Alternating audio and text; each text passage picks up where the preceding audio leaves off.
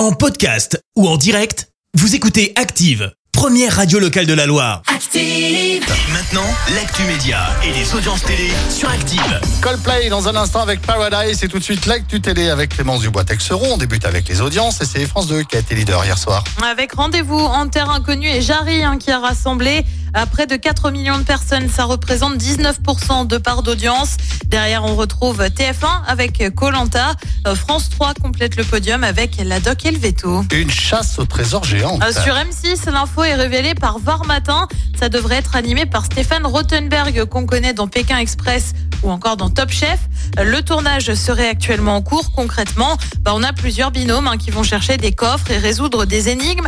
À la clé, 100 000 euros. Un jeu sur M6 qui s'inspire euh, de ce que fait déjà France 3 avec la carte au trésor. Et puis une bonne nouvelle euh, pour les fans de la série américaine 911 diffusée sur M6 en France. Ça avait été un peu la désillusion hein, parce que la Fox aux États-Unis avait annoncé qu'elle ne renouvellerait pas la série pour une septième saison. Bah seulement c'était sans compter sur ABC euh, qui reprend la série et va donc proposer une saison 7.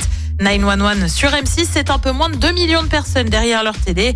Ça représente 8% de part d'audience. Qu'y a-t-il ce soir à la télé justement? Et bah sur TF1, c'est Grey's Anatomy. Sur France 2, un film Heureusement qu'on ça avec Fred Testo. Oui, c'est vraiment comme ça qu'il s'appelle. C'est sur la maltraitance des enfants.